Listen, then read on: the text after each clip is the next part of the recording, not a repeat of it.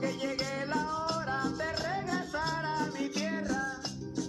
En el valle de Cubeta me he metido, lejanía que me tiene entristecido. En mi pecho florece una cumbia de la nostalgia como una lágrima que se escapa.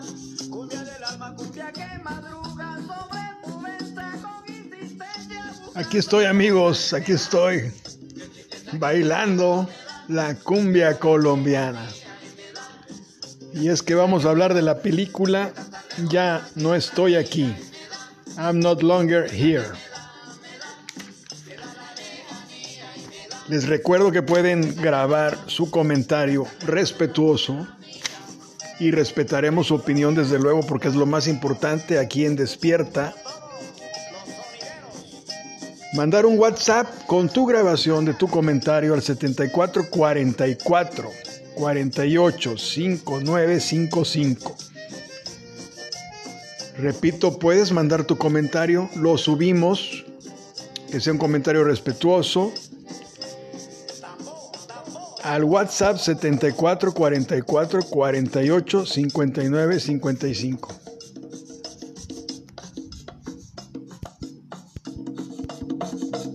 Y oigamos un poquito de la música de esta película.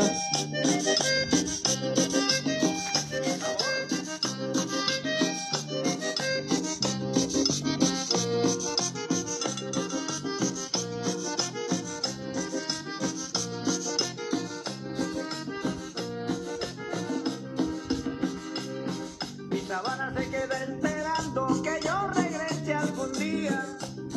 Y por dentro yo siento el llamado. Amigos, aquí en México le llamamos a los un poquito chocantitos fresas. Y esta música, te apuesto que choca con la etiqueta que ponemos a las cosas sin verlas como deberíamos de verlas. Podríamos llamarle naco. Y esta es la primera reacción que tuve al enterarme de esta película en, Netflix. La, la empecé a ve- ver, yo creo que estuve cinco minutos y, y la guardé. O sea, dije en otra ocasión o...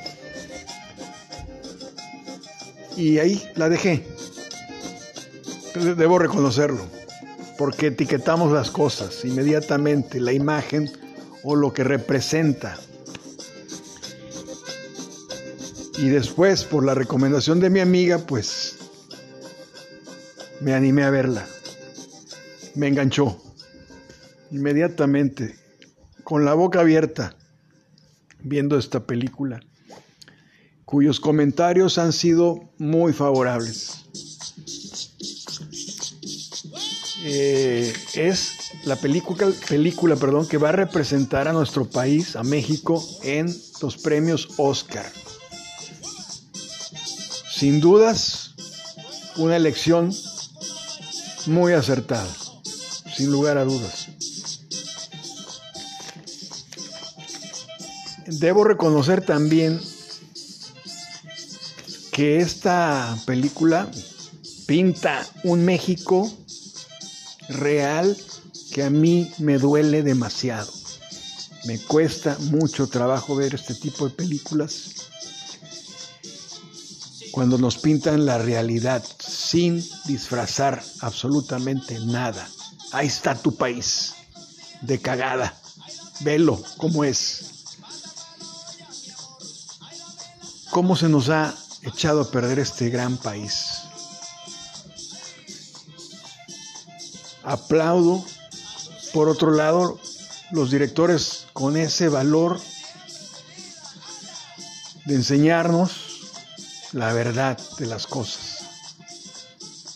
Se acabaron esos tiempos clásicos del gran cine mexicano de la época de oro, de los paisajes campiranos, de las canciones, de las bellas mujeres, de los grandes charros cantando canciones. Se acabó. Estamos viendo películas que nos pintan una vida postmoderna del siglo XXI, siglo XX, de una manera terrible. La violencia se ha apoderado de nuestro país de una forma que da asco, que da vergüenza a nosotros mismos como mexicanos. Sin embargo, ¿cómo vamos a cambiar si no nos damos cuenta? Y es ahí donde entra esta película a choquearnos. Y sin embargo nos atrapa y nos invita inclusive a pararnos y bailar en nuestro propio cuarto y a deleitarnos con la ropa tan original que tienen estos muchachos para vestir. La película platica, nos platica sobre una tendencia que surgió en Monterrey a finales de los años 90 de escuchar y bailar la música cumbia colombiana. Y estos muchachos tienen una manera muy especial de bailarla y aparte eh, la ponían de una manera un poco más lenta para, según ellos, disfrutarla mucho mejor. Y son bandas, son bandas formadas en una ciudad, Monterrey, para los que no nos conocen o sean de otros países y no hayan escuchado hablar de Monterrey. Monterrey es la segunda ciudad o el, segundo estado y también la segunda ciudad más grande del país. Las tres ciudades más grandes del país son eh, Ciudad de México, Monterrey y Guadalajara. Y desde luego en estas ciudades pues se ve en gran escala la diferencia que hay entre los ricos y los pobres o la ciudad urbana, la urbanidad con imágenes terribles de, pobreza, ¿no? Eh, y es aquí donde entran pues estos grupos de muchachos muy jóvenes. El personaje de la película es de 17 años. Y todos ellos en la calle, eh, no viviendo en la calle, viven en sus casas, pero viviendo de la calle en el sentido de que ahí realizan todas sus actividades, roban algunas cosas o andan bailando, andan caminando por toda la ciudad metiéndose en problemas algunas veces. Sin embargo, su pasión, su gran pasión es el baile, la cumbia colombiana. Inclusive es un movimiento que se le llamó Colombia, con K. Esta banda, como varias otras con diferentes nombres, no son violentos en un sentido. No portan armas, simplemente andan en grupo como queriéndose distinguir, ¿no? En una vida que te, por la misma presión social, te, te orilla, te hunde y quieres tú surgir representar o pertenecer a algo, a algún grupo, alguna situación así. De ahí viene todo esto. Estos jóvenes con poca orientación familiar, pero muy arraigadas sus costumbres y sus gustos.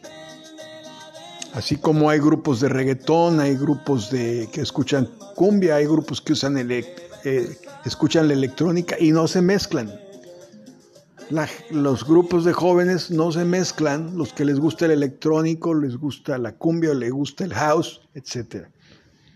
Pues este movimiento se marcó mucho en Monterrey. Había estaciones de radio inclusive que tocaban esta música y mandaban saludos a, los grupos. Este grupo en particular de, que trata esta película eh, se llama Los Tercos.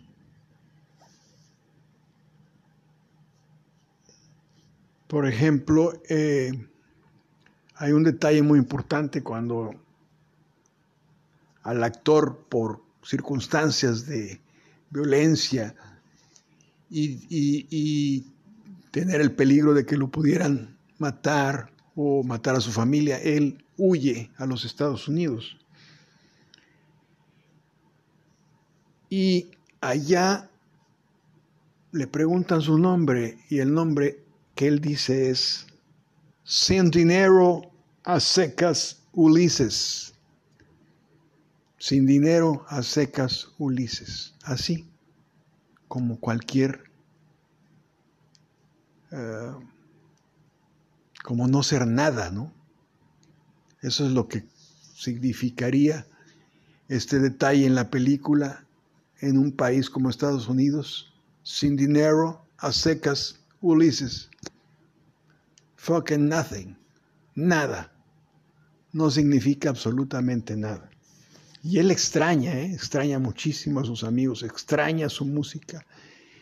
Hay un choque de cultura ya que no, que no aguanta y, y extraña sus raíces. Sabe que le puede costar la vida regresar, pero extraña demasiado.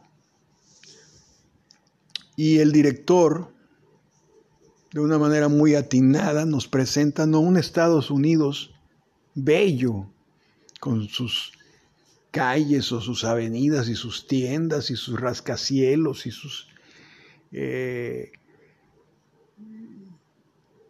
luces luminosas y, etcétera en Nueva York, sino un Nueva York feo, gris, con grafitis, en colonias muy pobres, con un metro sucio. O sea, nos presenta un Estados Unidos horrible.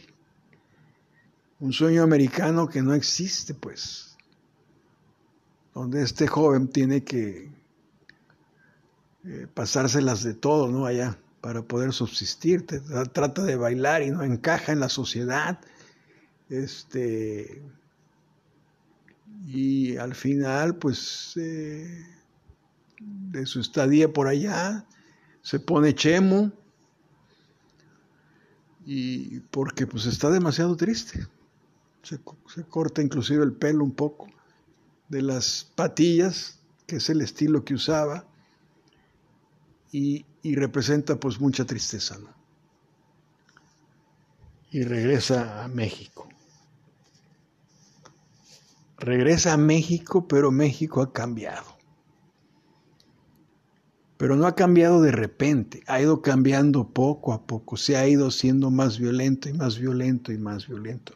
Y no es una coincidencia, sino una, una eh, gran, un gran acierto del director que en este momento, cuando él regresa, se escucha, cuando va caminando en la ciudad, un discurso del presidente Calderón, nuestro presidente que fue el que declaró la guerra contra los narcos, diciendo que las armas y la droga, etcétera, etcétera, etcétera.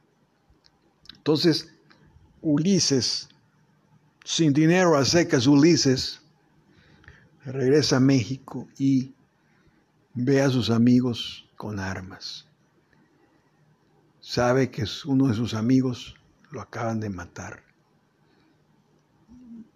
Y, los ve con armas y los ve que se han vuelto violentos. Eran los tercos pelones y ahora son los pelones los que están metidos en lo que es el tráfico de drogas y etcétera. Ulises se queda feliz de estar allá, en el espacio suyo único del baile, ve a lo lejos las patrullas, ve a lo lejos los balazos, se pone sus audífonos y escucha su música y es su mundo. Para él no había más que la música, ni la violencia, ni los balazos, ni la policía, ni las muertes, más que su música. Un personaje que amaba ser auténtico. Un personaje como muchos ahora en México, un joven que defendía, que defendía su, su no violencia, pero que le costaba trabajo en una sociedad eh, aplastada por, por los cambios tan drásticos que ha tenido eh, en un sentido eh, este país. Pues esta película es muy fuerte. Como repito,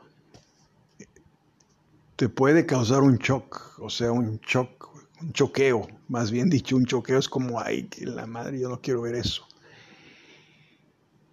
Y comentaba que